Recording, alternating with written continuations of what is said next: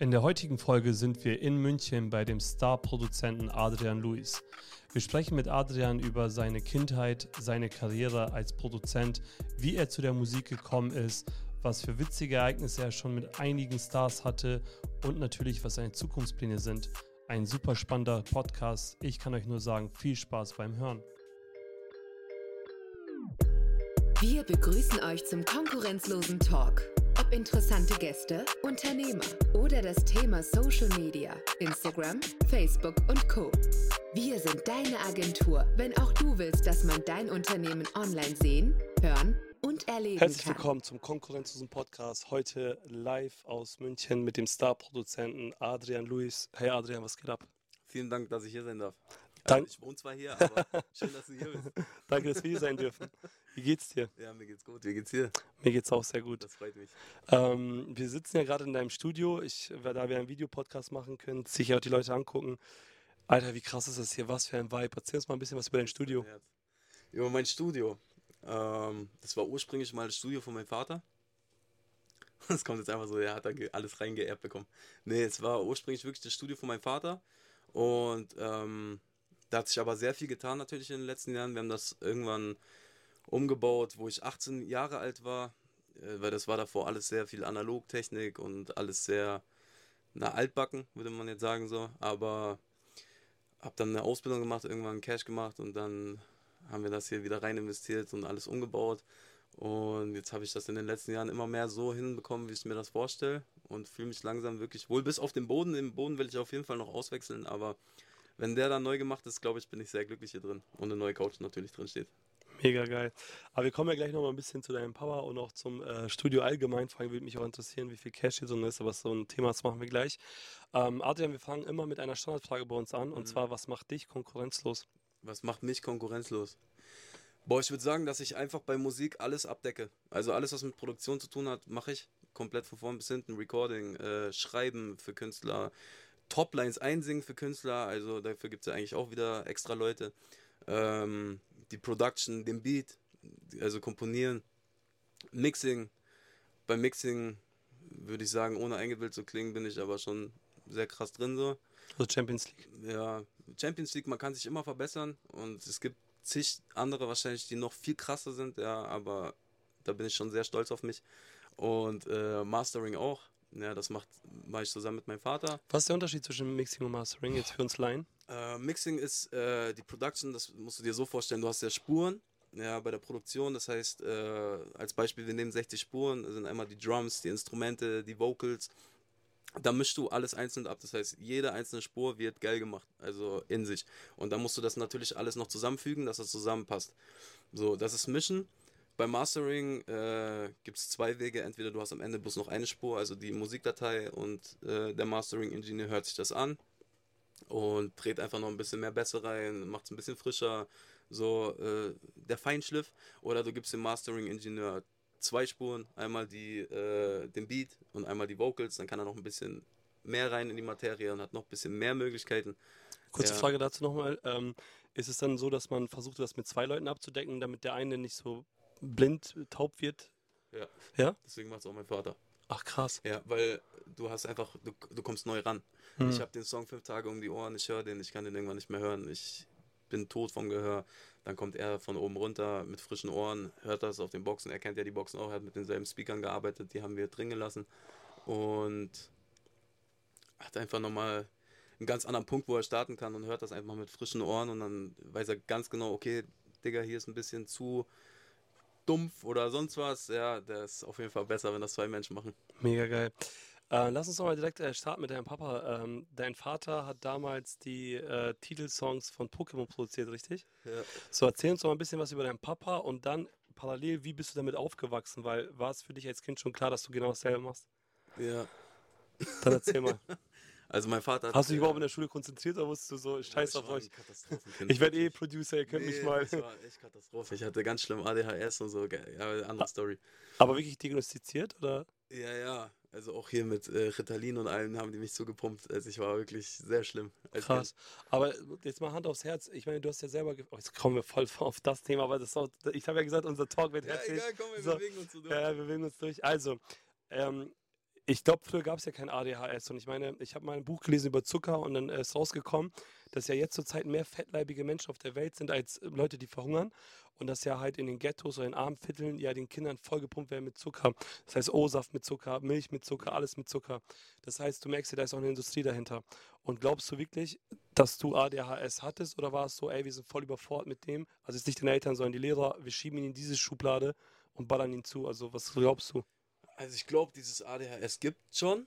Ja, also das ist, da ist auf jeden Fall irgendwas anders wie bei anderen Menschen. So, man ist, man ist unkonzentriert, man schweift mehr ab. Aber ich muss im Endeffekt sagen, dass diese, diese Medikamente und der ganze Quatsch, dass das richtiger Bullshit ist. Also ich finde, du unterdrückst eigentlich etwas, was dir so von Gott geschenkt wurde. Mega geil. Ja, Darauf weil wollte ich hinaus. du hast voll viel positive Aspekte eigentlich durch ADHS. Also bei mir wirkt sich das zum Beispiel so aus, ich kann mich auf 100 Sachen gleichzeitig konzentrieren. Also wenn, wenn du mich jetzt in einen Raum steckst, ich höre alle Gespräche gleichzeitig. So von überall, ich kann dir sagen, der redet über das, der redet über das.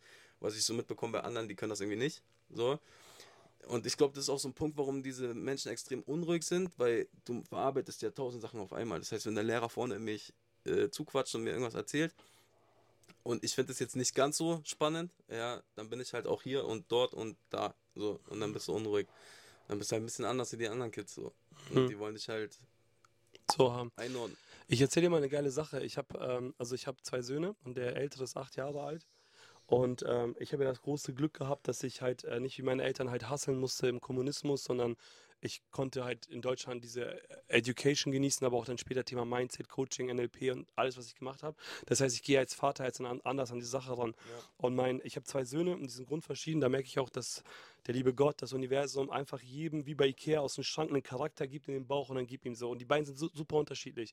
Der Ältere konnte schon mit einem Jahr perfekt sprechen. Ja.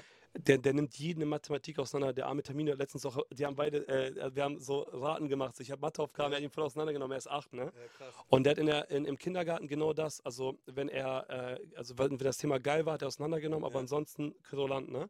Und irgendwann mal konnte ich es nicht mehr hören, weil ich hatte jeden Tag Gespräch, ich musste ihn abholen. Wie meine Mutter. Genau. Ja. Und ich hatte das auch damals. Also ich war ja auch, ähm, musste dann da, da neben der Lehrerin sitzen und dann wurde ich abgeholt. Und irgendwann mal ist mir der Kragen geplatzt, weil ich gesagt habe, ganz ehrlich, da, Sanet ist, Sanet ist keiner, der von 9 to 5 irgendwann mal in der Fabrik arbeitet. Das ist ein Vorstandsvorsitzender, das ist so ein CEO. Ja. Und dann, sie hat mich so angeguckt und war so voll baff. Die ist auch dann gestorben. Voll krass. Und er weiß bis heute, glaube ich, nicht. gestorben? Ja, die, also die ist aber nicht, nicht deswegen, Ja. sondern die ist dann gestorben, irgendwie, keine Ahnung, einfach nachts Dings. Er weiß, glaube ich, auch bis heute nicht, dass sie, dass sie Ja. nicht mehr lebt. Aber für mich war es so, also ich support ihn doch. Also super anstrengend, definitiv. Er, er nimmt mich auseinander mit Fragen und so, dann Ja. kommt der Jugo raus, so, sei still und so Ja, weiter. Aber das ist genau das. Ich werde das nicht zulassen, dass solche genialen Menschen, auch wie du es einer bist, immer so untergebuttert werden, weil sie halt nicht Standard Muss sind. auch machen. Ist voll wichtig. Weil du siehst ja auch bei diesen ganzen Menschen, die wo irgendwie so erfolgreich waren, also ich sag mal bei 90 Prozent, die waren alle scheiße in der Schule. Also Ja. das waren immer die Querulanten und irgendwie dagegen und haben nicht funktioniert so. Aber nur durch Anderssein wirst du halt auch anders wie 90 Prozent der Rest so. Ja, man, safe. Ja. Also erzähl mal, wie, ist das dann, wie war es dann für dich als Kind, dass du so einen Papa hattest? Also für mich war es mega geil, um ehrlich zu sein. Meine Mutter war ja auch Sängerin. Ach krass. Ja, die hat äh, jetzt nichts Großartiges, so, die hat in so einer Tanzpartyband gespielt. Also viel Bierzelt, Hochzeiten und sowas.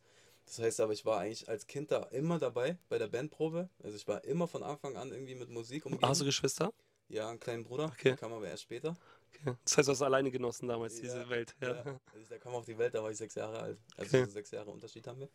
Und ich war da immer dabei und das war halt schon von klein auf. Ich habe dann mit vier, wollte ich immer Drums lernen. Also ich habe dann immer zu Hause in der Küche auf Töpfen rumgehauen. Geil.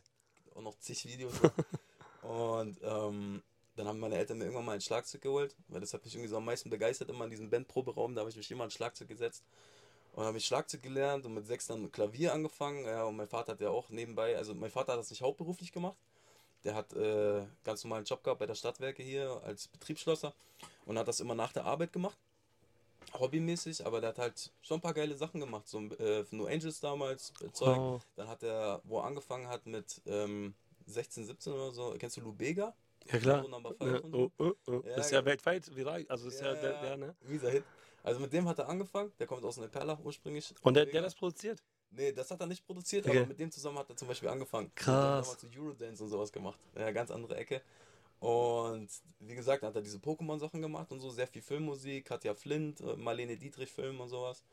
Und ich war da von klein auf eigentlich immer dabei. Also ich bin immer hier runtergegangen, habe mich in irgendeine Ecke reingesetzt und habe zugeguckt, weil ich fand das Voll halt mies geil. Und, auch ein Pokémon war ja überkrass. Ja, Also Mann. ich habe es als Kind immer angeschaut. Und dann habe ich hier halt gleich schon die Musik mitbekommen für den nächsten Film. Oh, so. geil. Ja, war krass. Und das hat mich schon... Das heißt, die Leute haben da drinnen gesungen?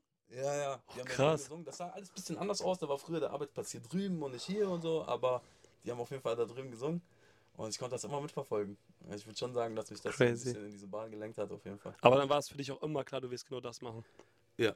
Also gab's, weil du meinst, du hast eine Ausbildung gemacht? Ich habe eine Ausbildung gemacht, weil meine Eltern natürlich gesagt haben, nach meinem Real, äh, Realschulabschluss, den wo ich so auf Biegen und Brechen dann irgendwie hinbekommen habe, so nach fünfmal Schule gewechselt und rausgeschmissen. Ich, ja, ich habe diese Ritalin-Tabletten irgendwann verkauft. Echt? Geil. Ja, Mann. Und hat irgendeinen umgehauen. und dann, dann haben sie mich rausgeschmissen. Und dann äh, war das voll schwierig, damals eine neue Schule zu finden. Weil in Bayern hast du ja neun Pflichtjahre und wenn du die voll hast, dann musste ich keine Schule mehr nehmen. Echt? Und dann ist mein Vater hier durch die Gegend gelaufen wie so ein Verrückter und hat irgendeine Schule rausgesucht. Und dann kam ich Gott sei Dank auf diese Neubiberger Realschule. Das war eine richtig schöne Allmannschule. Ja, ich kam aus der Stadtmitte dahin. Ja. Ganz anderer Film. Und dann habe ich das noch irgendwie hinbekommen mit so, ich glaube, 2,5, irgend sowas. Voll also. Ja, haben wir noch hinbekommen. Und dann haben die gemeint, ähm, ey, guck mal, du musst jetzt irgendwas machen. Und da hat mich auch keiner genommen. Damals, weil meine, äh, mein Text im Zeugnis war halt jetzt nicht so nice. Also Aber was für Lehrer haben Zeiten das damals noch waren, ne? Also was für Zeiten heute wird ja jeder Azubi gefühlt genommen, weil es ja keine mehr gibt, so, aber ja, damals war. Da nicht so. Ja. Ja, da habe ich sehr viele Absagen bekommen. Und da hat mich irgendwann so eine Firma genommen, Voigt hieß die. Und da habe ich dann meine Ausbildung gemacht als Industriemechaniker. Habe das drei Jahre gemacht und dann noch ein Jahr dort festgearbeitet. Aber nebenbei immer Musik. Also Musik war Mhm. immer nebenbei. Ich glaube, ähm, nach der Trennung von meinen Eltern, wo ich hier zu meinem Vater gekommen bin mit elf Jahren oder so, habe ich nur Mucke gemacht. Ja, also wirklich jeden Tag Mucke, weil mein Vater hatte eine Katastrophenfreundin. Damals ganz schlimm. Also sie hat mich gehasst auf den Tod. Die hatte äh, selber einen Sohn. Und dann wurde ich irgendwann so einen Keller runter verbannt. Beziehungsweise ich bin selber gegangen. Und dann habe ich im Keller gewohnt zwischen PlayStation 1, irgend so Grundig-Fernseher, so ein alter grauer und eine äh, abgerenzte Couch. Und dann hat mein Dad mir so drei, vier Geräte aus dem Studio rübergepackt in dieses Zimmer. Und dann konnte ich da erstmal arbeiten. Und dann habe ich eigentlich jeden Tag nach der Schule Mucke gemacht und dann irgendwie mit meinen Klassenkameraden und äh, Zeug und so. Und für mich war das schon immer so, ey, ich will unbedingt das machen. Ja, das ist so mein Ding. Da, lass mich mal kurz äh, eine Sache sagen, die mich gerade, äh, also die mir gerade einfällt. Äh, Zu, dein, zu, deiner, zu dieser K Geschichte, hast du den Elvis-Film gesehen? Den aktuellen? Vorgestern. Überkrass. Kranker Film, ne? Ja, So. mies inspirierend auch. Das ist also unglaublich. Ich finde, die also ich finde, den Schauspieler sieht nicht so aus wie er, aber ich habe mir das Interview von den Schauspieler angeguckt. Der hat ja alles gelernt. Ja. Der hat Singen, Klavier, Tan also alles gelernt für den Film. Krass. Aber was ich krass finde an Elvis ist einfach, dass Hardcore-Schicksalsschläge diese Genies hervorbringen. Bei ihm war es ja so, weil die arm waren, waren die im Ghetto. Er hat Gospel kennengelernt, Ja, hat angefangen, sich wie die anzuziehen. Und im Ja. Radio dachten die auch erst, er wäre ein farbiger. So, ja, ne? genau. So, und bei dir genau dasselbe. Ich meine, wärst du vielleicht voll behütet sozusagen, dein Vater hat ja bestimmt alles gegeben, aber du weißt, ich meine, wenn du nur oben gewesen wärst, aber weil du sozusagen von ihr verbannt wurdest, der es da reingemacht Genau, hat, hast du diese gesagt. Skills voll krass, Ja, Digga. genau, das habe ich auch gesagt. Ich glaube, ohne das wäre wär ich nicht da, wo ich jetzt bin. Also ich weiß nicht mehr, ob ich das dann machen würde, so. Mhm. So wie ich es jetzt mache. Weil wahrscheinlich wäre ich dann mehr mit irgendwelchen. Dadurch, dass ich halt auch umgezogen bin und wieder hierher zurückkam, hatte ich dann auch keine Freunde mehr. Und dann bist du wieder erst auf der Bauernschule in, äh, wo war ich? Irgendwo Markt Schwaben, Erding-Nähe. Ähm, und dann komme ich halt zurück nach München, das ist wieder ein ganz anderer Vibe. Da waren alle irgendwelche, das war so Stylo-Milo-Zeit damals äh, und so Lokalisten. Und dann bist du halt Opfer. Weil du kommst halt zurück, bist ganz ein anderer Charakter wie der, wie der Mhm. Rest so und hast halt keine Freunde. Und dadurch, dass ich keine Freunde hatte, war ich halt auch die ganze Zeit zu Hause im Studio eigentlich, weil ich einfach mein Ding gemacht habe. Ansonsten wäre ich wahrscheinlich auch feiern gegangen oder auf dem Bolzplatz gesoffen oder sonst irgendwelche Drugs geschmissen, so nach der Schule aus Langeweile. Dann wäre das nicht so gekommen. Deswegen, ich bin Wahnsinn. eigentlich im Endeffekt jetzt, auch wenn es mich mies abgefuckt hat natürlich zu der Zeit, bin ich jetzt im Nachhinein sehr dankbar dafür. Wahnsinn, voll schöne Ja. Geschichte. Ja, wirklich, aber auch, dass du diese Selbsterkenntnis hast, richtig geil. Und wie ging das dann los? Also wann, wann, wann haben dann so die, wie wurden die Projekte immer größer, viel durch Netzwerk oder was hast du gemacht? Boah, es äh, ging eigentlich so los. Ähm, wie gesagt, ich habe diese Industriemechaniker-Sache gemacht. Die haben mich dann irgendwann rausgeschmissen, weil ich äh, die ganze Zeit auf dem Klo abgehangen bin mit Handy und äh, eigentlich nur mein Handy da angesteckt habe zum Laden und den ganzen Tag irgendwie da gechillt habe. Dann haben die mich irgendwann so rausgeekelt. Dann habe ich dann eine Abfindung bekommen. Aber eine gute, habe ich mir so ein Buch geholt. Kann ich nur empfehlen. Deal. Deal heißt das. Von Jack Nasher. Ich glaube, ja, ja. Ich höre es immer im Auto. Äh, Ja. Überkrass. Verhandlungen und so. Ja, Ja, aber ich habe komplett durchgelesen, dann bin ich in die nächste Verhandlung da reingegangen für diese, äh, für die, wie heißt das denn, Abfindung, Abfindungsgespräch. Mhm. Und dann habe ich da irgendwie 25k rausgeholt, nach drei Geil. Jahren Ausbildung. Dann habe ich mir davon ein iMac Pro gekauft fürs Studio, für 10 damals und äh, noch ein paar Sachen, Geräte und so. Und habe dann noch Versicherungsfachmann gelernt. Ja, das habe ich auch noch gemacht. Und irgendwann, wo ich 22 war, kam dann, ich glaube, Viktoria Swarovski ins Studio über einen Kumpel damals. Dem gehört hier sein Steak-Restaurant. Der hat die reingebracht, der kannte den Manager. Und sie hat mich dann eingeladen auf die Hochzeit von ihr. Wie alt bist du jetzt? Ich bin jetzt 27. Also vor fünf Oder Jahren war das. 28? Bin ich 28? Ich habe keine Ahnung. Man hört irgendwo auf zu zählen. Ja. Erst Also vor fünf- 94, ich glaube 28. Ja.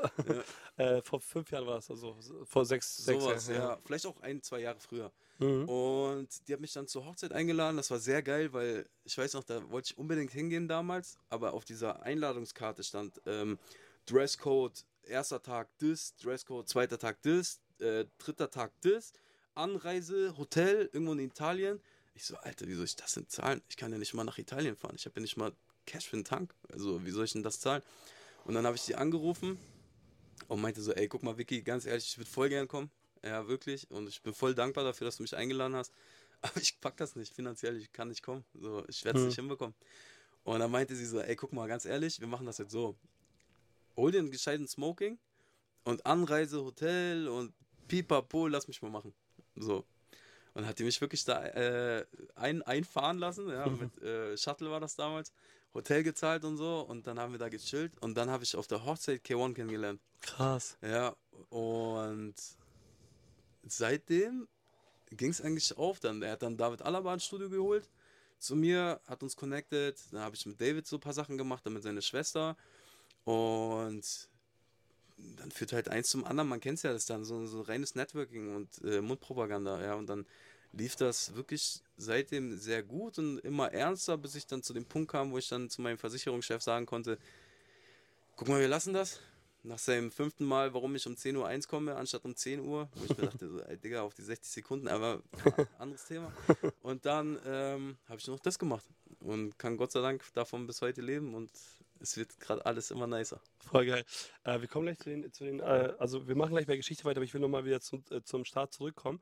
Äh, waren das am Anfang alles Free-Projekte? Was meinst du mit Free, also unbezahlt? Ja. Nö. Also von Anfang an hast du. Also ich habe äh, sehr wenig am Anfang verlangt, also 50 Euro und so. Es gab auch diese 10 Euro Zeiten, also 10 Euro für einen Song. Echt? Ja, na klar, in der Schule, ich hatte, ich hatte Oh 20 Euro mein Taschengeld im Gott. Monat. Warum meinst du, warum ich mal Ritalin verkauft habe? Und dann Krass. auch noch für 2 Euro die Tablette. Aber egal. Und dann irgendwann 50 Euro. Ich muss sagen, am Anfang war es auch irgendwie ekelhafter als am Ende. Umso höher die Preise wurden, umso chilliger war das Arbeiten, weil als erstes kommen andere Leute. Ja, und ähm, diese Diskussion immer, Bruder, mach doch mal 45, können wir nicht 45 machen und so. Ja, 5 Euro, ja. Also diese Zeiten gab es auch. Aber egal. Macht einen nur reifer und stärker und man lernt. Voll geil. Und äh, mit K1, äh, also ich habe so im Kopf, dass er mit Start Over immer viel gemacht hat. Mhm. Machen sie auch immer noch. So, aber es war im Parallel einfach. Genau, wir haben parallel noch gearbeitet. Aber wie ist es bei Künstlern so? Äh, haben die dann immer so ihren Main-Producer oder wechseln die auch gerne? Oder ist es von Künstler zu Künstler unterschiedlich? Boah, ist unterschiedlich, würde ich sagen. Also es kommt auch immer auf den Künstler drauf an. Ich glaube, sehr viele natürlich haben ihren Main Producer so und äh, ihr Team, mit dem sie arbeiten und was auch funktioniert und das ist auch gut so und das sollte man auch äh, so niemals kaputt machen, weil so never change a running system mäßig. Mhm. Aber ähm, ich zum Beispiel bin oder beziehungsweise würde so sein als Künstler, ich würde sehr gerne mit 100 pro- verschiedenen Produzenten arbeiten, weil ich das einfach mag, immer neuen Vibe, neue Leute, die haben wieder neue Mhm. Ideen, der arbeitet anders, neue, ich, ich würfel auch voll gern mehrere Leute in ein Studio zusammen, weil du dann einfach das Beste von einem rauspicken kannst und hast am Ende ein besseres Produkt. Mhm. Also ich denke, es kommt immer auf den Künstler selber drauf an. Okay. Zu den, zu den Ablauf von dem Song kommen wir gleich. Wie ging es dann weiter? Das heißt, David Alaba und so, ich meine, wenn man bei dir bei Instagram guckt, sieht man ja Timothy, Jason Derulo und so weiter. So ging das dann so Step by Step dann immer. Stimmt, die habe ich auch vergessen. Ja, diese Timothy-Nummer. Ja. Das war, ähm, ist eigentlich voll witzig. Da war hier der Produzent von äh, ähm, Akon, damals in Deutschland. Und die hatten irgend so ein Gespräch wegen T-Shirts, äh, Branding, keine Ahnung. Schieß mich tot. Und ich war dann auf jeden Fall eingeladen da, weil ich den einen kannte davon. Und dann meinte der irgendwann zu mir so, ey, was machst denn du eigentlich? Ja, ich voller kleine Pisser. Meinte ich, ja, ich mach Musik. So, ja, so, echt cool, zeig mal. Dann habe ich dem was gezeigt. Und dann meinte der so, boah, ist voll krass, was machst du heute Abend? Mhm. Und dann meinte ich so, nichts. Ähm, also ja, dann, ich würde vorbeikommen. So, ich vorbeikomme bei dem im Studio. Na, ich so, ja, sofort, habe mich voll gefreut. Also der, der, der Manager. Nee, der Produzent. Ah, Produzent, ja. ja. Und der hat halt auch Timothy gemacht. Oder diese Welcome to Saint-Tropez Mhm. Mit DJ Antoine damals und so war von denen. Und dann hat er mir irgendwann mal geschrieben, als er wieder in den Staaten war und meinte, ey, hast du irgendwelche Beats? Und dann habe ich dem einfach was rübergeschickt. Und dann meinte er so, ey, Timothy feiert diesen einen Beat, können wir den haben? Und dann meinte ich, ja, nimm. Ähm, dann meinte er so, ja, okay, was sollen wir machen? Ich so, ja, komm, lass einfach 50-50 machen. Das ist dein Kontakt so, weißt du, 50 von viel ist viel, 100 von 0 ist 100, so mäßig, nimm. Und dann haben wir das gemacht und dann kam irgendwann dieser Song raus. Random, ich habe es nicht mal mitbekommen. Und dann war der online und dann ging der voll ab und hatte irgendwie so ein, ich glaube, so einen äh, russischen Grammy auch bekommen fürs beste Musikvideo des Jahres und so. War richtig Geil. krasse Nummer, war noch, war ein Aber du krasses hast die Kohle bekommen? Nein. Ich habe bis heute von dieser Nummer keinen Cent Scheiße. gesehen. Ja. Aber du hast rechtlich, rechtlich kannst du nichts machen? Ich kann rechtlich bestimmt irgendwas machen, aber Russland ist wieder ein ganz anderes okay. Game. So, ja. Ich weiß nicht, wie die abrechnen. Dann gibt es ja auch diese GEMA und sowas. Dort Mhm. glaube ich nicht. Oder äh, schon, aber man weiß nicht, ob die das angemeldet haben und so. Und dann habe ich da jetzt auch nicht großartig irgendwas unternommen. So mit der Zeit denkst du dir Scheiß drauf, mitgenommen, Name-Dropping und nächstes Projekt so. Die jetzt Mega. hängen bleiben so. Okay, und wie läuft, also wie läuft es jetzt ab, wenn jetzt Künstler herkommen? Wie läuft so ein Prozess ab? Also kommen die schon mit einem fertigen Konzept und dann ist es, bist du nur ein Part? Oder machst du auch wirklich hier so Sessions und alles, oder bietest du beides an? Alles, beides. Also Ja. es gibt äh, Projekte, da kommen Künstler und ähm, sagen, guck mal so und so und so, das schon, äh, steht schon, bau das mal bitte aus. Also die Idee steht schon im Grunde. Und bau da mal ein Gerüst drumherum und mach das mal geil. Und dann gibt es natürlich auch die Sessions, die haben wir sogar eigentlich eher öfters, wo einfach die Leute mit nichts kommen und sagen, hey Digga, heute machen wir Musik. Und wie lange Zeit, also wie rechnest du ab, nach Projekt oder nach Zeit? Oder? Unterschiedlich. Also es kommt drauf an, natürlich. Hast du jetzt einen Act, der wo äh, groß ist, spielt er natürlich im Nachhinein wieder mehr Geld ein. Dann arbeitet man meistens eigentlich am Anfang erstmal umsonst bei den Sessions, zumindest. Wenn der Song dann gepickt wird, gibt es natürlich eine Picking-Fee.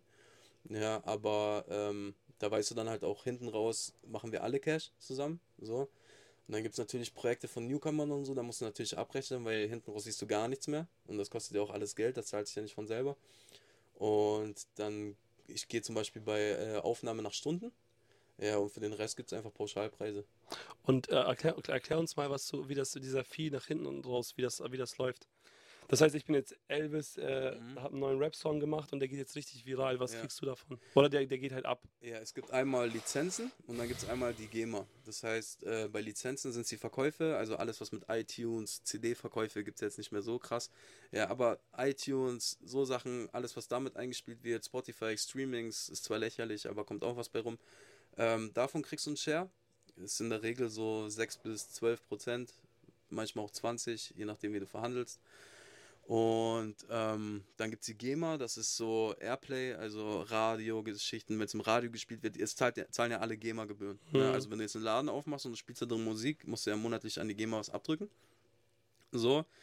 Und der Topf wird dann aufgeteilt im Endeffekt. Also die Das der GEMA schaut dann halt, ey, guck mal, hier und hier war ein Konzert, da waren so und so viele Besucher, an dem und dem Tag hat das Radio deinen Song gespielt, da war die Zuhörerschaft so groß, nach dem und dem äh, kriegst du dann das Geld abgerechnet und das kriegst du dann irgendwie immer quartalsmäßig von der GEMA ausgezahlt. Und das ist also, GEMA ist das Interessantere von beiden finanziell. Nee, ja, ja. Und kann ich mir das jetzt vorstellen, als, als Geschäftsmann, ich muss eigentlich als Producer nur zusehen, dass ich sehr, sehr viele Dinge in den Topf reinschmeiße, weil sich das dann ja multipliziert. Das heißt, wenn ich jetzt 100 Songs gemacht habe und die laufen immer weiter und also desto mehr Songs ich habe, desto long-term kann ich besser von leben, wie so Aktien oder wie. Du hast einen Katalog, ja. Im Endeffekt hast du dann einen äh, Katalog, mit dem kannst du auch zu Verlegen gehen und den auch wieder anbieten. Also damit kannst du dann auch wieder hasseln. Es gibt dann halt Musikverlege, die sagen, ey, guck mal, wir kümmern uns darum, dass deine GEMA richtig abgerechnet wird. Das heißt, es kommt dann diese GEMA-Abrechnung am Ende vom, äh, beziehungsweise Ende vom Quartal. Und die schauen dann da drüber, kontrollieren das alles nach und sagen, ey, guck mal, hier fehlen noch zwei Auftritte und da waren noch äh, dreimal im Radio und hier waren noch vier TV-Shows. Passiert das oft, dass die GEMA da. Ja, schon. Passiert schon öfter. Okay. Und ähm, die kümmern sich dann da gescheit drum, zwicken sich natürlich auf 40% dann von Boah, deinen äh, GEMA-Einnahmen, kriegst dafür aber auch wieder einen Vorschuss von denen. Also ist dann halt auch wieder das Interessante an der Sache, wenn, dann, wenn die dann kommen und sagen, hier irgendwie, wir zahlen 100k Vorschuss und jetzt bist du bei uns im Verlag. Dann hast Wie du halt lange? wieder mal einen Batzen. Lange? Äh, kommt auf den Vertrag drauf an. Äh, Zwei, drei Jahre und äh, Mhm. ob du es einspielst oder nicht, äh, musst halt verankern, wie du willst. Also Und bist du bei einem Verlag? Ich bin nicht beim Verlag. Warum?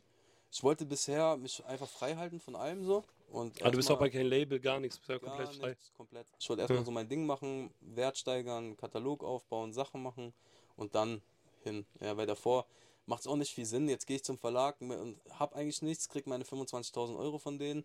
Und ähm, heutzutage machen Verlege leider auch nicht mehr so viel wie früher. Also, dass sie dich jetzt irgendwie jede Woche mit irgendeinem Künstler in die Session packen, musst halt trotzdem gucken, wo du bleibst, so selber. Und dann spielst du den Vorschuss überhaupt nicht ein, hängst da voll lange bei dem Verlag im Vertrag drin, macht halt keinen Sinn und hast wieder keine Option danach irgendwie äh, was Neues zu machen. Deswegen Hm. wollte ich einfach erstmal frei bleiben. Hab's bisher auch nicht so wirklich gebraucht, um ehrlich zu sein. Da sind wir jetzt aber gerade dran. Ja, aber wird jetzt erst interessant. Wie ist es eigentlich bei, bei, bei also Künstlern, ähm, wovon leben die denn heutzutage? Weil du ja mehrmals ja erzählt hast, dass es ja diese CD, klassischen CD-Verkäufe gibt es ja nicht mehr. Mhm. Spotify äh, überweist zu wenig oder was auch immer. Wovon leben die? Von den Auftritten oder? Ja, ich würde sagen Auftritte, Merch, äh, Produkte, sowas was Kapi zum Beispiel macht mit Pizza und äh, Mhm. Eistee. Das verkauft sich ja wie blöd. Und ähm, das ist wirklich so die Haupteinnahmequelle, weil bei Spotify kriegst du pro Stream, man lass mich nicht lügen, aber ich glaube 0,012 Cent. Ja, es ist also nicht mal ein Cent. Hm. So, und ich glaube, auf einem Mio Streams bekommst du gerade mal 3700 Euro ausgezahlt. Was natürlich auch cool ist, wenn du dann irgendwie 140 Millionen hast, so, dann hast du halt auch irgendwie deine 420.000 gemacht, aber ähm, ist nicht die, ist nicht Ah, das Geld so und wer macht 140 Millionen Aber Streams? trotzdem findest du Spotify wichtig für die Szene. ist wichtig für die Szene, aber auch irgendwie, es macht die Szene auch ein bisschen kaputt, weil, ja, weil das Game ist so extremst äh, zahlengesteuert geworden. Also es, Hm. ich würde nicht sagen, es kommt nicht drauf an, ob du was kannst oder nicht, aber ich merke halt bei sehr vielen Leuten, die gar nicht aus der Materie kommen, von Musik her, also wo du musikalisch sagst, Digga, der ist musikalisch krass, ja, kommen halt sehr viele mit einfach viel Reichweite und droppen Mhm. dann einen Song und haben natürlich auch dementsprechend dann ihre Klicks so und machen damit mehr Cash wie vielleicht irgendein anderer, der es viel mehr verdient hätte, weil er einfach musikalisch krass ist. Mhm. So. Und gehasselt hat, ja, dahin wobei ich aber auch nicht sagen will, verdient hat, weil der andere hat auch seinen Weg gemacht. So, der hat sich ja auch seine Reichweite aufbauen müssen, die kommt ja auch nicht von selber.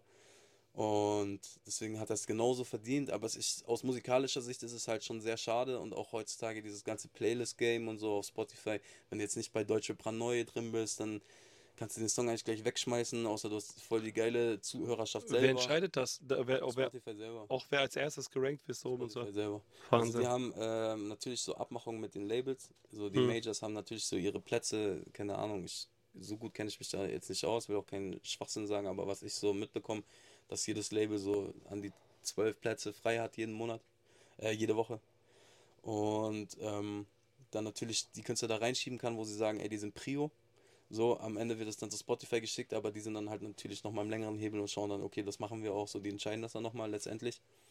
Aber ist schon schwierig. Also jetzt so Independent ist schon sehr schwierig. Ja, Mhm. man kann es schaffen. Jodie zum Beispiel hat es sehr gut hinbekommen. Ja, die irgendwie, keine Ahnung, Spotify hat was an ihr gefressen. Ich weiß nicht, die kam da äh, wirklich jedes Mal gut rein. Deutsche Pranoia und so war drin gelistet. Sehr cool. Aber ist hart. Ist wirklich hart. Und ist schade. Ja, weil es ist durch. Es hat ähm, viele Vorteile. Es kann jeder Musik machen heutzutage und hochladen und man braucht kein Major mehr, man braucht keine Plattenfirmen mehr. Also jeder hat die Möglichkeit, online das einfach hochzuladen es ist auf Spotify überall erhältlich. Aber der Nachteil ist halt auch wieder, es kann jeder Musik machen. Krass. Ähm, du, also wir haben ja auch äh, die Judy auch äh, interviewt und ähm, ich finde es äh, interessant. Ähm, deine, deine Mama war ja Sängerin, dein Papa Producer und jetzt dasselbe Game nochmal. War das so geplant von dir oder? Also wolltest du immer eine Sängerin oder so, eine so Künstlerin? du? ja. Nee. Nee, eigentlich gar nicht sogar. Hast du, hab- denkst du gerade das erste Mal drüber nach? Ja. Echt? Ja, nee, ich, hab, ich, hatte mal, ich hatte mal eine Freundin, die hat auch gesungen und es war extremst anstrengend. Ja, es war extremst anstrengend.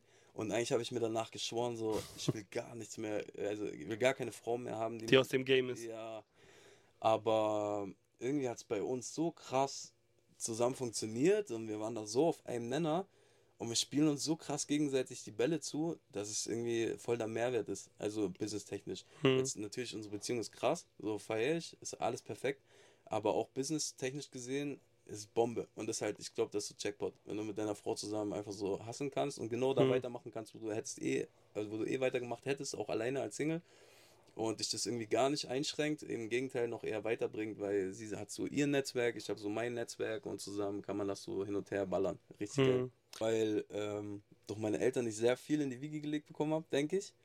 Ähm, andererseits ist es natürlich auch, weil ich mich die ganze Zeit damit umgeben habe. Also irgendwo ist es natürlich, dass du das die ganze Zeit gemacht hast und gelernt hast. Aber hast du noch gar nichts veröffentlicht mit Gesang? Ich habe was veröffentlicht. Äh, Ja. ähm, mit Jody zusammen. Das war so ein Feature-Ding, einfach Okay. aus Spaß so. Aber ganz alleine als Künstler habe ich noch nichts veröffentlicht. Krass. Weil ich habe immer gewartet auf sehr viele Leute. Ich habe immer hier neue Rapper da gehabt und äh, die irgendwie versprochen haben, ey, wir machen das zusammen und ich sign dich und bla bla bla bla. Und ich war früher so ein Vollidiot, so ein Gutmensch, dass ich die ganze Zeit gedacht habe, so, wow, er ist mein Bruder und So ein Romantiker. Genau, der, das wird jetzt, wir machen das zusammen Ja. und groß und so. Und ich will das unbedingt mit dem machen, weil der hat Ja. das auch äh, so verdient, weil wir Ja. sind so Bros und so. Und dann kam nie irgendwas. Und mittlerweile bin ich halt an dem Punkt, wo ich mir denke, so scheiß auf alle. Ich mache einfach selber. Bloß das Ding ist, wenn ich das mache, will ich es richtig machen. Weil ich weiß, wenn ich jetzt es selber droppe, es kann funktionieren, aber zu 80% funktioniert das nicht. Deswegen will ich das mit den richtigen Leuten machen. Und wo ich so noch so ein, wo ich nicht so krass drin bin, ist Schreiben. Sage ich über mich selber so. Also viele sagen, du bist krass so, aber ich sag, bei Schreiben gibt es andere Leute. Und ich will, dass immer die das machen, die wo es am besten können. Ja, also ich will ich von vollkommen. jedem Part im Studio am liebsten einen sitzen haben, der wo seins einfach eine 12 von 10 macht. So. Mhm. Und dieses Team haben wir gerade gefunden. Erst vor kurzem. Mit dem bin ich auch sehr glücklich gerade und damit will ich es auch angehen. Voll geil. Und willst Ja. du noch äh, dann damit sein oder auch independent bleiben? Ähm, wir gucken, gucken, was kommt. Mhm. Also, wenn ein geiles Angebot kommt, natürlich sehr gerne. Ja, ich will bloß halt, es geht nicht nur um Geld immer, sondern es geht darum, dass du einfach die Leute hinter dir hast, die an dich glauben und dann auch im Hintergrund arbeiten für dich und äh, dran sind, so. Weil es bringt nichts. Du kannst beim Label bei Universal gesigned sein, aber die scheißen dich an, so zwei Jahre und da passiert nichts. Dann hängst du halt im Vertrag fest und dann hat sich eher blockiert, als dir irgendwas gebracht. Mega. Okay, mein Lieber, wir kommen zur vorletzten Frage. Also ich, wir beide können hier noch stundenlang weitermachen. ähm, was ist, äh, was ist, was hast du noch für berufliche Vision? Und jetzt antworte mir nicht Deutsch mit Blockaden, sondern du kannst alles sagen, was. Es gibt keine Grenzen. Berufliche Vision? Ja. Wo du eines Tages auf dich guckst, denkst so krass. Also einerseits meine, meine Artist-Sache. Ja, habe ich sehr Bock drauf. Kommt wie es kommt. Ähm, als Produzent würde ich sehr gern international gehen. Ja, weil einfach du ein viel größeres Spektrum hast. Du kannst dich viel geiler ausleben. Gerade so Amerika ist krass. Ja, oder äh, spanische Musik und sowas. Die sind einfach so Vorreiter. Und das Mhm. hast du in Deutschland ganz selten. Die sind leider eher so Nachmacher. Mhm. Und wenn du in Deutschland bist, dann kriegst du meistens so Vorgaben, so, äh, können wir nicht von dem Song und dem Song äh, das nehmen, weil das hat voll gut funktioniert und äh, da, da, da, da, da. und ich Mhm. sitze dann im Studio und krieg schon wieder das Kotzen, weil ich Mhm. mir denke, Digga, das hat er ja doch schon gemacht. Lass uns doch mal was Neues machen. So wie Elvis. Weißt du, Elvis war zum Beispiel sehr krass. Ich habe mir den Film angeschaut. Das hat mich mies inspiriert. Er war einfach anders. Er war hier mit den farbigen, er hat das äh, von klein auf äh, aufgesaugt. Er hat diesen Vibe mitbekommen so. Und er hat einfach sein Ding gemacht. Auch wenn Immer, und immer, Er hat ja. und äh, getanzt und so. Und das hat denen dort gar nicht gefallen und Ja. so. Und mit ihrem rassistischen Dreckscheiß und Ja. du darfst das nicht machen und bla bla bla bla. Und der hat einfach gemacht. Und das war nicht so krass und das hat mich wieder inspiriert. Auch Falco. Mhm. Falco war genauso ein Charakter. Der, den haben auch alle Labels angeschissen und gesagt, ey, du musst so und so und so und so machen.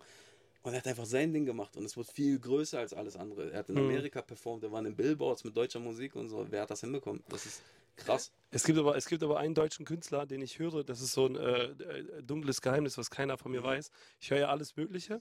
So in letzter Zeit viel so Dance, Elektro beim Autofahren, mir ist voll Energy, so ich mag die Musik. Aber wen ich höre, was gar nicht zu mir passt, ist Herbert Grönemeyer. Mhm. Und auch nur, weil seine Frau damals gestorben ist und wegen Mensch ist Mensch. Und der ist so einzigartig. Ich finde seine Stimme auch überhaupt nicht schön, aber ich weiß, dass da dieser Pain in Ja. den Texten ist und das catcht mich, ja, Mann. Ja, das ist krass. Ist auch nicht meine Musik, aber Ja. ist ein Charakter. Und das, das finde ich so krass. Und mit solchen Leuten will ich auch gerne arbeiten. Und Mhm. so würde ich auch gerne selber sein. Ich will mich ausprobieren, ich will irgendwas Neues kreieren.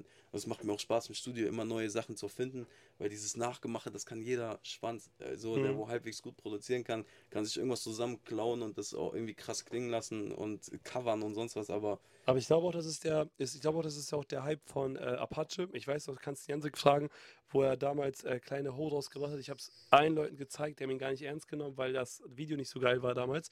Aber er hat zum Beispiel, finde ich, ähm, mit diesen 80 Beats und so, er hat einfach sein eigenes Ding gemacht. Eigenes das ist Ding gemacht. mega erfolgreich. Und jetzt Ja. machen alle anderen ihn nach, weißt Ja. du? ja, und das ist krass. Mhm. Und das ist genau der Punkt, wo ich hin will, das hast du perfekt gesagt. So, er hat was gemacht, wo plötzlich die anderen nachmachen. Mhm. Er ist nicht einer, wo nachgemacht hat von denen. Weißt du, er ist selber so ein Alleinstehungsmerkmal. Und das ist das. Krasse. Und das feiere ich. Wo lässt du dich inspirieren von Musik? Also sind es Filme, sind es Kultur? Bist du, also zum Beispiel, ich höre ähm, immer, wenn ich neue Leute kennenlerne, höre ich mir immer so deren Volksmusik an und Mhm. so, weil mir das ja auch so voll viel äh, über die Person aussagt. Zum Beispiel, ähm, ich finde zum Beispiel, jetzt, wenn du japanische traditionelle Musik hörst, sehr ruhig, dann hast du andere, die sehr so afrikanische Musik, der sehr animal, animalisch ist und so weiter. Äh, wo holst du denn Inspiration her? Von überall. Also auch alles außenrum. So, ich finde sowas krass, was du gesagt hast, afrikanisch, überkrass. Die haben auch gerade so eine Welle, das heißt Amapiano. Das ist so eine neue Musikrichtung, überkrass. Kann man auch voll viel verwenden und so und wieder kombinieren mit anderen Sachen. Feiere ich sehr. Und auch Kultur und Filme, so, so Elvis-Filme und sowas. Also es sind eigentlich eher die Menschen, die Kultur dahinter, die politischen Ereignisse dahinter, was sie gesagt haben, was sie gemacht haben mit und wie sie es gemacht haben. Es ist gar nicht mal so, dass du dich musikalisch so krass dran bedienst, sondern bloß in welchem Zeitalter hat das stattgefunden, wie waren die äh, Situationen außenrum, so und wie haben die das umgesetzt. Und ich glaube, davon kannst du dich auch inspirieren lassen und das auch wieder mitnehmen in die heutige Zeit. Wir sind ja auch gerade in einer sehr durchgetretenen Abfuckzeit, so mäßig. Hier geht ja alles im Bach runter. So, also bessere Zeiten gab es nicht. Es waren immer große politische Ereignisse, NWA, wie krass war das denn? Hm, ja, wa- Mann. Was hatten die für Polizeiaufläufe? Äh, Und die waren halt anders. So, aber letztendlich haben sie gewonnen. hast du dich manchmal mit Frequenzen auseinandergesetzt? Also so Ja. Thema, äh, wann du in Hypnose, in Trance und so Mhm. kommst, also schon mal versucht damit zu arbeiten? Ja.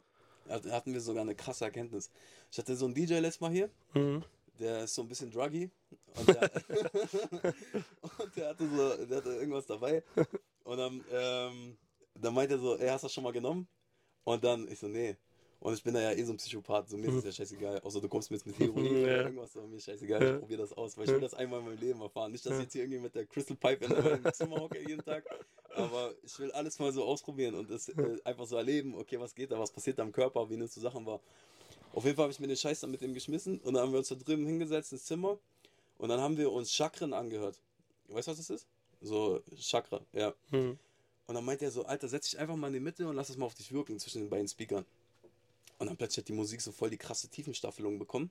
Mhm. Und dann habe ich gemerkt, wie die Musik eigentlich im Körper Organe anspricht. Also nicht, dass wir das nur hören mit unseren Ohren, das Signal und verarbeiten, sondern unsere Organe vibrieren und das macht Mhm. unser Gehirn auch noch mit.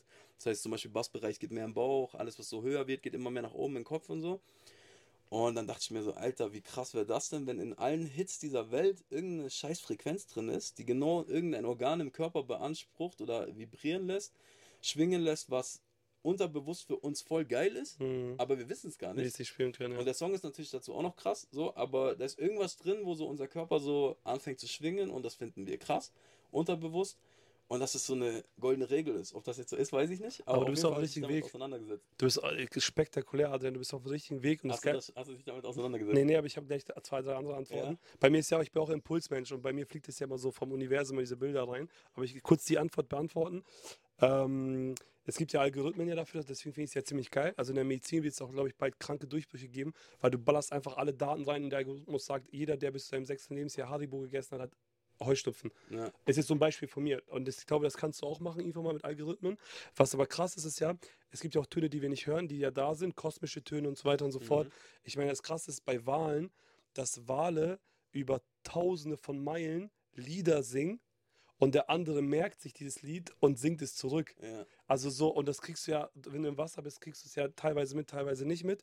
Und das, was du gerade gesagt hast zu den, ähm, zu den Frequenzen und so weiter und so fort, es gibt ja Kulturen, da ist ja Musik verboten.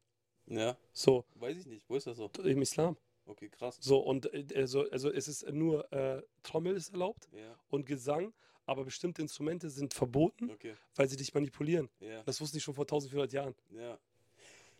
An dem Punkt auch krass. Kennst du diese 440 Hertz, 432 Ja. Hertz Sache? Ja, früher war ja Musik komplett, ich glaube 432 Hertz oder Ja. 433, ich will nicht lügen.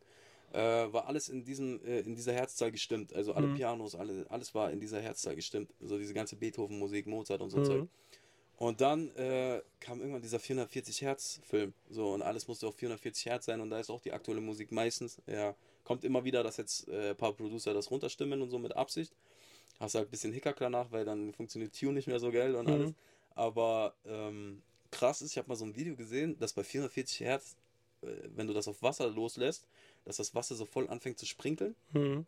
Und bei 432 Hertz hast du so voll ruhige Wellen. Hm. Ja, das ist so eine schöne, eine schöne Schwingung. Voll geil. Und das ist so, ich glaube, das ist so unterbewusst auch wahr. Und ich, Definitiv. Kann sein, dass 440 Hertz sich zum Beispiel so aggressiver macht als Ja. 432. Ähm, warum ich in diesem Thema so, so deep drin bin, ich war mit meiner Frau in Amerika. Wir haben so eine Amerika-Tour gemacht und dann habe ich, hab ich die Flüge verkackt und wir waren einfach zwei Tage in Queens. Also ich dachte, wir sind irgendwie ein paar Stunden in Queens und fliegen dann, Ja. aber wir waren einfach zwei Tage da. Mir war voll krass langweilig, war ja so jetzt nicht so die schönste Gegend in Amerika. Ich habe halt viel Oprah Winfrey geguckt und so. Aha. Und dann kam eine Werbeanzeige und deswegen komme ich auf dieses Thema, weil jetzt, jetzt wird gleich richtig, jetzt geht gleich die Achterbahn richtig lustiger. Pass auf, ähm, ich habe eine Werbeanzeige kam und ich trigger halt, also ich, ich würde behaupten, ich bin ein sehr guter Verkäufer, weil ich auch gut konsumiere. Ja. Ich kaufe alles, Ja. man es mir gut verkauft, so, ne? Same. Und da war eine Werbe, da war eine Werbeanzeige und die war voll geil. Da war so ein Inder. Ähm, ich habe danach auch das alles gekauft, was jetzt gleich kommt. Da war ein Inder und äh, so ein amerikanischer Inder, also von, von den Wurzeln her indisch. Und er meinte, kennst du ähm, Lily Becker, nenne ich sie jetzt mal, aus 1940 und hat er direkt und Warum ich da ein Auge drauf habe, ist, weil wir schneiden Videos, wir machen Werbeanzeigen, was die Verkaufspsychologie, also das weißt du, wie wenn du andere Songs hörst, Mhm. du analysierst anders, ne? Und dann waren so Bilder, schwarz-weiß Bilder und die meinte, ich, sie heißt nicht Lilly Becker, ich sage jetzt einfach nur den Namen. Aber guck mal, was für ein Intro. Er hat sie genommen, um dann auf einen anderen Typen zu kommen. Er hat sie als, guck mal, ich krieg halt Gänsehaut, er hat sofort, also psychologisch Endgegner. Er hat gesagt, Lilly Becker war damals, ähm, die hat jeden Contest in Amerika gewonnen. Die hat sich immer geguckt in Zeitungen, wo ist ein Contest, zum Beispiel Buchstabier, Mathematik, Sprachen Ja. und ist hingegangen und hat alles abgeräumt. Und haben die Leute sich gefragt, wie es macht, egal welchen Contest, Hula-Hoop-Reifen, äh, am längsten auf einem Bein stehen, egal was, was physisch und mental war, sie hat alles abgeräumt. Dann haben die, hat er analysiert, warum das so war. Und dann siehst du so Bilder, wie er bei ihr zu Hause ist, sie so eine alte Omi und er sie interviewt. Und sie war die PR-Managerin von Da Silva. Also Aha. Silva. Und es gibt die Silva-Methode. Und die Silva-Methode ist voll krass. Und jetzt kommen wir genau zu dem Ding. Wer war Silva? Der war ein Radiomechaniker, auch in den 40er Jahren war das alles. Mhm. Äh, wo damals der Zweite Weltkrieg, da haben die angefangen mit diesem ganzen Shit und so, weißt du, Leute beschallen und so. In Kuba war das auch so. Ich Ja. bin ja sehr großer Kuba-Fan und ähm, die amerikanische ähm, Botschaft, die haben ja alle so Kotzkrämpfe bekommen und so sind alle krank geworden, weil die anscheinend mit so Schallwellen von der kubanischen Regierung Bescheid wurden, Ach, krass, aber so ein Bereich, wo man es nicht hört. wo man es nicht hört, genau. Okay. So, und dann hat er, er war, er war Mechaniker und er hat sich voll viel damit auseinandergesetzt mit diesen Frequenzen. Also ab sieben äh, äh, Wellen pro Sekunde kommst du in Trance oder wenn du Auto fährst und drunter schläfst du ein, 14 ist so Durchschnitt, wie wir beide, Ja. ein bisschen tiefer gerade sogar und 21 ist Aggression und so weiter und so Mhm. fort. Und warum ich das aber mich getriggert hat, ist, weil ich ja Hypnose gemacht habe und du kannst ja durch deine Stimme, durch die Worte jemanden so runterbringen auf diese Mhm. Fre- Frequenz, dass er von Bewusstsein auf Unterbewusstsein einschaltet. Und das Unterbewusstsein ist dumm bei jedem Menschen. Ja. Du sagst, du bist ein Huhn, also bist du ein Huhn. Ja. Wenn es für dich nicht gefährlich ist, also ich kann nicht zu dir sagen, spring vom Hochhaus, machst du nicht. Ja. Aber ein dreijähriger Junge, aber wenn ich sage, du bist ein Huhn, sagt er, ja, okay, bin ich ein Huhn, so, ne? Da kann ich dir auch später voll die krassen, Ja. gab ja auch Gerichtsfälle, wo ähm, zum Beispiel auch ähm, die ähm, Therapeuten zum Beispiel dann einen sexuellen Akt mit der Patientin hatten Ja. und im Nachhinein in Hypnose und im Nachhinein Anzeige erstattet wurde wegen Vergewaltigung. Und dann haben die ja vor Gericht herausgefunden, dass er sie nicht vergewaltigt hat, sondern sie es wollte. Ach, krass. So, weil die wirklich, weil, weil, das war wirklich ein großer Fall hier in Deutschland. Die haben so die Top, Top, Top Psychologen zusammengerufen, die haben Mhm. alle dann bestätigt, du machst in Hypno- Hypnose nur das, was für dich okay ist. Wenn ich sage, dein Arm ist Stahl, dein Unterbewusstsein ist doof und denkt, das ist jetzt auch Stahl, Ja. wie so ein Superheld, ne? Okay, aber er hat sich schon gelenkt dahin so ein bisschen. Ja, ja, und sie wollte auch. Ja. Sie wollte auch. Und es gibt, äh, und jetzt dazu bestätigt, letzte Woche, diese Information habe ich vor sechs Jahren bekommen, letzte Woche äh, bei dieser Ayaka Metaverse macht ein Professor mit, der spezialisiert auf Gehirnströmungen, der Aha. war auch bei Galileo und so, der kann anhand von 20 Leuten, wenn er den, die Gehirnströme messt, sagen, vorher, vorhersagen, wie eine Million Leute entscheiden werden. Zum Beispiel äh, ist diese Farbe perfekt und so. Er braucht nur 20 Leute und anhand der Gehirnströme Gibt es auch Farbschwingungen und sowas. Genau, Ja. aber es auch Allgemeinprodukte. Und das Krasse ist, er hat dann, ähm, er hat dann eine, äh, die hatten bei Galileo eine Probandin und er hat das an die Hendrik erzählt. So, die waren abends so essen und er hat Ja. die das so behind the scenes erzählt. Dann haben die, äh, es ging darum, ob sie jemanden attraktiv findet oder nicht. Und dann war die Sendung zu Ende und dann hat er diese Auswertung gehabt und meinte zu ihr so, du fandst den Kameramann geil, oder? Und sie so, warum? So, ja, immer wenn er dich verkabelt hat, ist, ist dieses, da, dieser Ausschlag in deinem Gehirn und so gewesen. Der hat das gemessen? Ja. Ja, okay, wie krass das Und sie hat ist. es auch zugegeben. Ja. Sie hat zugegeben, dass sie eigentlich den Kameramann am geilsten fand von Ja, allen und so ja. weiter. So richtig krass. Und auf jeden Fall zu Silver, und jetzt, jetzt wird es richtig spooky. Der Silver hat darüber nachgedacht, über diese Frequenzen, über Ether, wie, wie, diese Wellen. Und hat dann irgendwann mal zwei Kinder gehabt, die waren voll schlecht in der Schule und hat mit denen gelernt. Und dann hat er so neue Methoden, er hat seine Stimme geändert, er hat andere Sachen verwendet. Und irgendwann mal waren die Kinder so weit, dass sie seine Gedanken lesen konnten. Okay, Also irgendwann mal hat, haben, hat ihre, seine Tochter immer gewusst, welche Frage als nächstes kommt. Und das hat ihn dann noch mehr getriggert und dann hat er herausgefunden mit der rechten Gehirnshälfte, weil man sagt in der Silver-Methode, die linke ist diese Welt Mhm. und die rechte ist so kosmische Energie und so weiter und so fort, weil laut Silver ist das ganze Kosmos voller Wissen. Nichts geht verloren. Wenn du einen Gedanken hast, kennst du das? Zwei Idioten haben denselben Gedanken auf Ich der Welt. genau das gerade sagen. Krass, ne? Ja. So, das heißt, alles, was wir denken, geht ins Kosmos und du kannst, wenn du das trainierst, da gibt es Methoden für so Augen nach oben, von 60 runterziehen, kannst du Sachen ziehen. Und warum mich das so getriggert hat, ich kriege die ganze Zeit Gänsehaut ohne Ende und warum ich es auch gebucht habe, jetzt auch gerade mache und mich voll beschäftige, weil ich jahrelang Bilder in meinem Kopf sehe. Also zum Beispiel Ayaka, alles, was du siehst, ist alles von mir. Ja. Alle Image-Trailer, alles ist von mir. Ich sehe zum Beispiel, manchmal sehe ich so Birkenwälder und ich laufe da drin rum.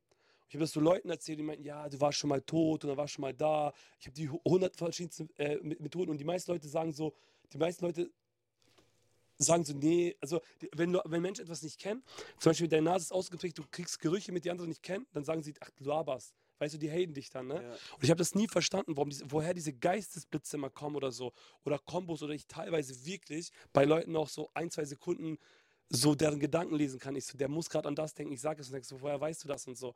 Und das ist das. Das heißt, aber bei mir ist so wie so ein kaputtes WLAN-Gerät, Ja. der verbindet sich immer nur kurz, aber ich Ja. kann es trainieren. Okay. So, ich kann es trainieren und das machen halt. Und dann hat er gedroppt, wer die Silver-Methode anwendet. Und dann siehst du, who is who, Künstler. Er erzählt von einem Krass. Typen, der hat das meistverkaufteste Buch in Amerika ähm, äh, gemacht und seine Tochter auch ein Interview.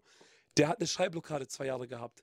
Und hatte die Silver-Methode gemacht und dann war er, sie war als Kind immer neben ihm und er Mhm. lag so und hat dann diese Songs gemacht und danach hat er das Buch in acht Tagen zu Ende geschrieben mit dieser Methode. Das ist krass. Und deswegen wegen Wellen und so weiter und so fort. krass. Weißt du, das macht aber auch physisch voll Sinn, weil eigentlich im Endeffekt, was wir im Gehirn haben, sind ja alles so äh, Elektroströme. Das kann man alles messen. Im, Ja. Krankenhaus und so. Und wenn ich zum Beispiel im Studio irgendwelche Kabel verlege, darf ich die nicht aneinander verlegen, auch wenn die abgeschirmt sind durch die Isolierung, weil das sonst überstrahlt. Und dann habe ich ein Brummen auf den Speakern. So, das heißt, durch diese Isolierung strahlt trotzdem noch so viel Energie. Energie, durch, dass es ins drübere Kabel mit reinfließt, so, und dann habe ich Störgeräusche. Heftig. Das heißt eigentlich im Endeffekt jetzt mal logisch betrachtet, passiert im Gehirn ja genau das Gleiche. Unser Kopf ist die Isolierung, das, der Gummi. Aber es strahlt vielleicht ja trotzdem noch außenrum. So.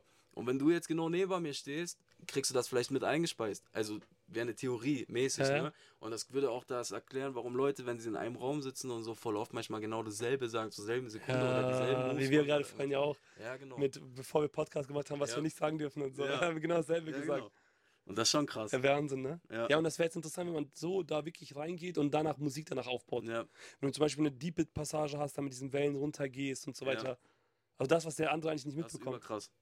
Mir hat Markianusch was Lustiges gesagt. Der war hier mit äh, ähm, bei dieser Life is Pain Tour in München. Mhm. Und da habe ich mit ihm auch über die Sache geredet. Und da meinte er, ähm, dass sie in einem Song, ich glaube kriminell war der Song, dass sie da eine Frequenz drunter gelegt haben, die läuft die ganze Zeit durch. Also es ist einfach nur ein die ganze Zeit derselbe Ton. So, und der ist ganz leise mit reingemischt in den Song. Der ist irgendwo drin, wir hören ihn nicht, aber er ist da drin. So, und dass der, dass das unterbewusst auch vielleicht Leute angesprochen hat, weil der Song ging ab so. Ja, und das war irgendwas Angenehmes so und das haben sie einfach mit reingedreht. Das ist schon krass. Ja, da haben wahrscheinlich mehrere Leute schon Gedanken drüber gemacht. Ja, aber ich glaube, ich glaube, du sitzt an der Quelle. Ich habe auch gerade überlegt, wenn du ein Research machst, mit welcher Zielgruppe, ich gebe jetzt ein krasses Beispiel, weil Mhm. wir beide jetzt gerade so, so, so eine Connection haben. Sagen wir mal, die Zielgruppe ist jetzt äh, zwischen Mitte 30 bis 20 hier, ne? Dass der Song ist für die gedacht. Und wir wissen, oder nehmen wir mal Japan, das wäre doch geil. Wir nehmen Japan und wir wollen irgendwie einen Song machen, so Tokio heißt irgendwie so, ne? Und wir bauen, aber gar nicht diese Beat, diese Klänge, sondern wir bauen wirklich eine einzige Melodie, so einen durchgängigen Ton, der zum Beispiel ein Pokémon-Titelsong war. Ja. Schneidest du raus und ziehst einfach langsam. Ziehst den lang und alle finden den Song geil und wissen gar nicht warum. Ja, ist krass. Weil du weißt, was die Zielgruppe Es gibt die mochte. Atmosphäre auch. Ja, Hm. das ist auch, äh, wir bauen auch voll oft in Songs so Regengeräusche oder irgendwie Stadt unterbewusst, so einfach den Vibe, was du gerade brauchst, weißt du? Voll geil. Oder ich ziehe mir voll oft so äh, Cinematic Sounds von Splice runter, irgendwie, keine Ahnung, wenn der Song darum geht, dass du gerade irgendwie bekifft allein traurig im Zimmer sitzt und dir äh, deine Pulser dann aufschneidest und an deine Ex-Freundin denkst, so äh, Lüftergeräusche So, Ja, also alles, was so Fernseher, Störgeräusche, so irgendwas so dieses Horrorweibige, so alles ganz leicht unten in den Beat so mit reinmischen, dass du einfach so diese Atmosphäre außenrum noch schaffst. Als Voll würdest du so in geil. dem Raum sitzen und den Song hören. Weißt du, ich Ja. meine? Ja. Richtig geil. So, wow, ich, glaub, ich- weil ich weiß gar nicht, wie viel wir gerade sind, aber jetzt will ich zu der letzten Frage kommen. Lieber Adrian, ich bedanke mich auch schon äh, für Ey, diesen epischen Tag. Das ist richtig krass. Danke dir. Ich, ich kann es kaum erwarten, die Folge selber zu hören. so, ich so geil, bin mir im Auto. So krass darüber haben wir geredet. Ähm, was macht, ähm, was bedeutet Social Media für deine Arbeit? Boah, Social Media für meine Arbeit bedeutet eigentlich sehr viel, weil alles mittlerweile über Social Media läuft. Ja, wobei ich bin ja so ein kleiner Social Media Upturn-Typ irgendwie. Ich bin ja so unfleißig, dass alles aus ist. Ja, ich musste da viel mehr dahinter sein eigentlich. Aber ich bin die ganze Zeit hier, ich bin die ganze Zeit Musik machen, so das noch nebenbei auch noch zusätzlich wird irgendwann, glaube ich, meine Birne zerreißen.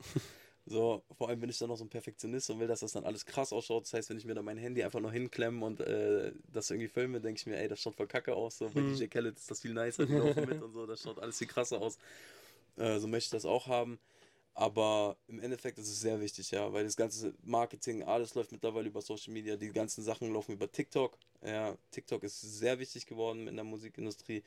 So, Pierre hat letztes Mal auch gesagt, das habe ich bei deinem Update gelesen, er so, Digga, dreh kein Video, sondern hau das ganze Geld, was du eigentlich in dein Video gesteckt hättest, in, auf TikTok, auf Werbebudget. Weil heutzutage schauen die Leute sich auch keine Vi Musikvideos mehr richtig an. Was ich schade finde, weil Musikvideo war für mich immer so die Künstler. Highlight. Ich wollte immer das Video haben, ne? Ja, Mann, Und ich gab es auch Songs, die kacke waren, aber das Video hat es Ja. so gerettet, ne? aber es ist auch für einen selber, weißt du, du machst Ja. den Song die ganze Zeit im Studio und du hast dann so deine, Filme, deine ja. Bilder wischen schon so und denkst dir so, oh, ich will das so und so machen, das Aber guck mal, aussehen. immer wenn du im Club bist und Asha Yeah kommt, ich habe sofort diese blauen Laser so sofort in meinem Kopf. Ja, ne? Ja. Aber früher war es auch krass, weil ja dieses MTV-Game, wir Ja, haben MTV und Viva geschaut. TRL und so, Ja, ja. genau. Und das ist leider alles weggestorben und irgendwie auf YouTube läuft es halt auch nicht mehr so. Also die Leute haben keinen Bock mehr. Es ist auch alles viel schnelllebiger geworden. Man sagt ja auch unter sieben Sekunden, also alles, was ab sieben Sekunden wird weggeswiped so. Mhm. Mäßig halte ich so knapp und kurz wie möglich. Das ist auch der Grund, warum die Lieder heutzutage immer schneller beginnen. Auch früher waren ja die Intros episch lang und alles hat sich aufgebaut und dann wieder zum Ende hin abgesenkt und so, da ist ja alles rausgeflogen. So, Intro fliegt raus, am besten bloß noch ein Takt, der Song muss kommen, Hook muss kommen, die Leute müssen gleich hören, dass das abgeht und so. Die Mhm. warten nicht, bis die Hook krass ist, wenn der Part scheiße ist und so. Wenn das alles low ist, die warten nicht, die hören das nicht, dass das krass wird. So, du musst gleich das Krasse den Leuten am Anfang in die Fresse klatschen und so. Was halt ein bisschen schade ist, weil so dieses Künstlerische stirbt da doch ein bisschen. Es läuft alles auch ein bisschen auf Zahlen. Äh, Spotify hat auch die ganzen Songzeiten im Endeffekt gekürzt, ja, weil du kriegst ja dasselbe Geld, ob ich jetzt 2 Minuten 15 hochlade oder 4 Minuten 20, habe ich am Ende dasselbe verdient. Im Krass. Gegenteil, wenn jemand den Song von 4 Minuten 20 plus 2,15 anhört, krieg ich bloß die Hälfte mäßig. So, Mhm. obwohl, ne Quatsch, ich glaube, ab einer bestimmten Zeit kriegst du einfach das Geld. Ja, aber deswegen macht man einfach Songs kürzer, weniger Arbeit, Krass. weil die Leute machen ja auch natürlich Replay. Replay ist ja das Wichtige. Wenn der Hm. Song geil ist auf 2 Minuten 15, hört er sich den vielleicht fünfmal an. Wenn der Song 4 Minuten 20 geil ist, dann hört er sich vielleicht TikTok genau dasselbe auch. So. Deswegen ist es so kürzer. Ich habe ja. Ja. das gezeigt mit drei Millionen Views. Das ist, glaube ich, Ja. drei Sekunden lang. Richtig. So, weißt du, ich meine? Und du hast es nicht richtig gesehen. Du guckst nochmal, nochmal, ja, nochmal. ja, so ne? Genau, genau. Und Ja. dann machen die ja auch extra so, dass es wieder von vorne loopt Ja, und, ja, so, ja. und so ein Zeug, dass du gar nicht checkst, dass es wieder von vorne losgeht. Ja, aber Ich habe auch ein kleines Geschenk für dich, nein. wenn du gleich, wenn du gleich äh, Zeit hast. Was krieg ich denn? Äh, du kriegst gleich von Tamino äh, ein Reel von uns. Wirklich? Ja, du haust gleich einen kranken Dings und wir machen ein paar Aufnahmen und so. Okay, wir schneiden das, ist für krass. dich. Das Alles Krass. und das ist so unser Geschenk. Das ist wirklich krass. dass du ins Game reinkommst, Ja, danke, weil Mann. ich will, dieses DJ Khaled triggert dich so hart. Ich schwöre, und seine Videos waren krass. Das mir aber, wir machen, vorgezeigt. aber wir machen auch noch mit i8 und so, wie du einsteigst und gern. so den ganzen Film, okay? Übergeil. Geil, Mann. Ja, Bombe, Bruder. Meine Hand schwitzt, ich will dich nicht. Lass dich drücken. danke, danke. So, mein Bester, vielen, vielen Dank. Das war eine epische Folge. Danke, dass wir hier sein durften. Danke, dass ihr hier wart. Und ich freue mich dann auf den nächsten Podcast, wenn du Genau. uns Updates gibst. Jederzeit Vielen Dank, Adrian. freue ich mich. Bis dann. Peace. Ciao.